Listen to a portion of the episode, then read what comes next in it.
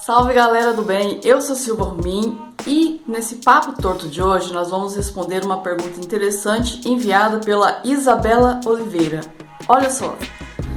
Gisele, você acredita que o modelo de família tradicional está ultrapassado?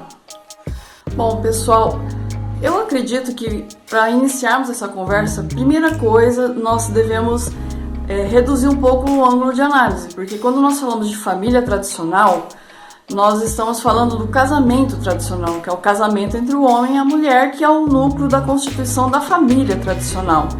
Segundo ponto que nós devemos estabelecer aqui é que uma resposta como essa ela vai depender muito de pessoa a pessoa e daquilo que a pessoa entende que constitui o vínculo familiar, se de amor ou de dever, ou de ambas as coisas.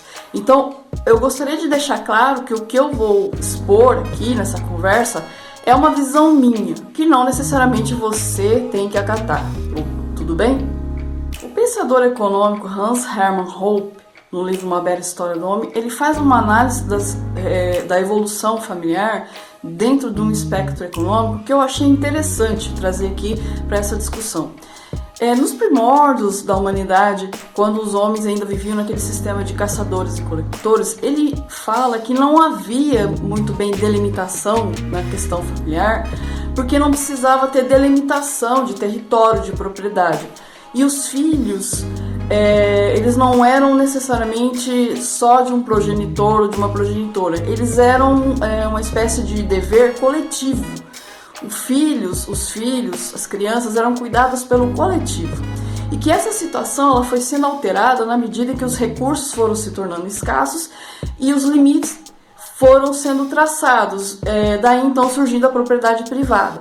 E ele fala que essa questão do relacionamento monogâmico e a necessidade de cuidado dos filhos foi um, um digamos assim, uma, uma, uma evolução é, cujo foi interessante pelo espectro econômico.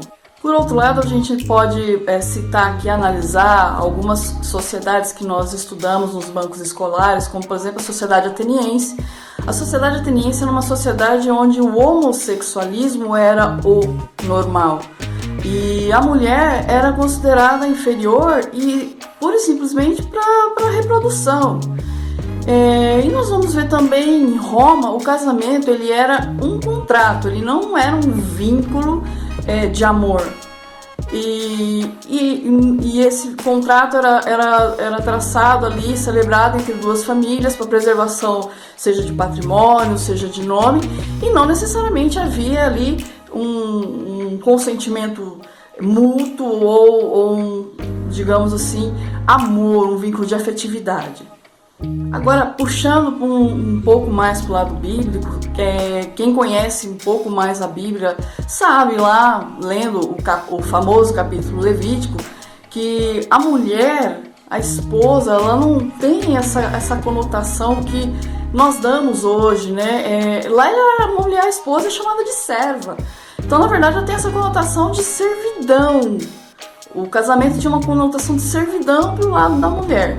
A grande questão é que o cristianismo ele tentou dar uma humanizada nessa conotação contratualística do casamento, mas nós estamos carecas de saber que essa, essa conotação mais é, movida para o lado do afeto, ela não está dentro da realidade. Basta qualquer filme de idade medieval vai mostrar como eram celebrados os casamentos, né?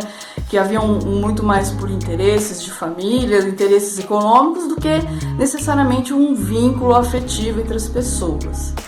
Podemos então afirmar que, ao longo da história humana, casamento e a constituição da família, ela foi é, feita, ela era feita por finalidades outras que não fosse a afetividade.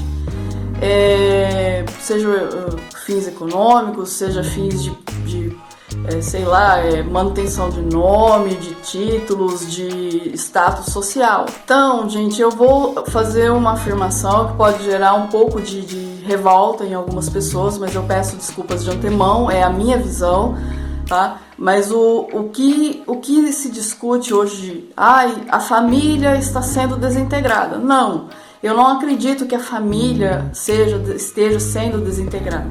Eu acredito que o que esteja em vias de extinção, e ainda acredito que vai demorar muito, sejam os vínculos familiares estabelecidos com base em violência. Você concorda que de certa forma há uma violência nisso? Casamento, ele para constituir uma família, ele exige consentimento. Ou seja, as duas pessoas elas têm que dar o seu consentimento. Olha, eu quero me casar. Não sei por que fim, mas eu quero me casar, eu quero estar com essa pessoa. E a grande questão, gente, que aí vem o pulo do gato, é que para você dar consentimento, você tem que ter liberdade de escolha.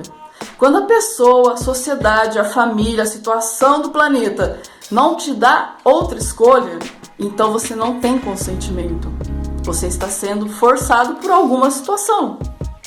Então, sabe aquele, aquele filme maravilhoso que trata a idade medieval, onde tem príncipes e princesas que as famílias negociam para se casar? Tem consentimento dos nubentes, do homem, da mulher? Não tem. Então é um ato de violência, é uma família constituída com violência.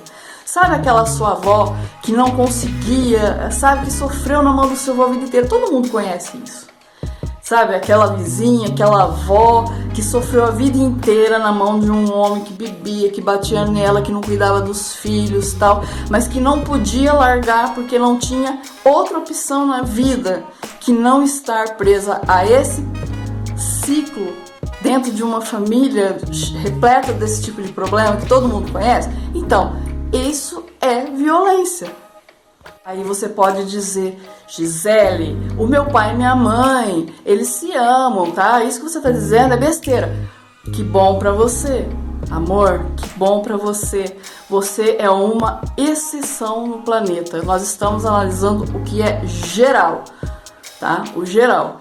E no geral, nós não estamos tão bem quanto os defensores da família tradicional acham que nós deveríamos estar. Porque essas pessoas elas acreditam piamente que esse modelo familiar ele está em extinção, quando na verdade a evolução dele ainda só está no início. E por que, que eu digo evolução? Porque no planeta ainda tem muita gente, mas muita gente que não está num relacionamento por, por, por escolha. Não está dentro de um vínculo familiar, dentro dessa constituição familiar por escolha. Está ali por motivos outros que não por afeto. Então, é, meio que já respondendo a pergunta da Isabela, eu diria que é o seguinte: não tem como sabermos se a, o modelo familiar ele está se desintegrando, Isabela. E eu vou te dizer por quê. A noção de casamento com consentimento mútuo, ela é muito recente na história humana. Ela é muito, muito recente. Se vocês olharem o, papo torto anterior, eu citei uma tia-avó minha que iria fugir com uma mulher, porque provavelmente estava apaixonada por essa mulher, no momento em que meu avô tinha arranjado um casamento para ela. E isso é recente. Se formos analisar na história do mundo, é uma recente, é uma tia-avó minha. Então, é, o vínculo de casamento é, consentido por ambas as partes com liberdade de escolha, tá? Vamos, vamos ter isso em mente.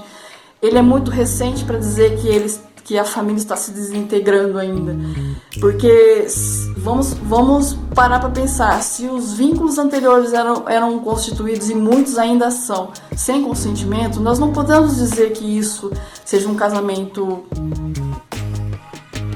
adequado, ok? Então, é, você pegar e dizer que o casamento, a família, ele está em extinção, não acredito. Eu acho que ainda é muito recente a questão do, do essa alteração, essa busca por afeto nos relacionamentos e a constituição da família com base num afeto para que nós possamos dizer, olha, está em extinção. Não, ele ainda está sendo experimentado. Então vai demorar um pouquinho para a gente ver se essa forma vai dar certo, concorda? E em termos de história humana, é, isso demora um pouco. Bom, gente, então é isso. Eu gostaria muito de agradecer quem chegou até aqui assistindo esse vídeo. Gostaria de agradecer a Isabela por ter mandado a pergunta. E um beijo. Até a próxima para vocês.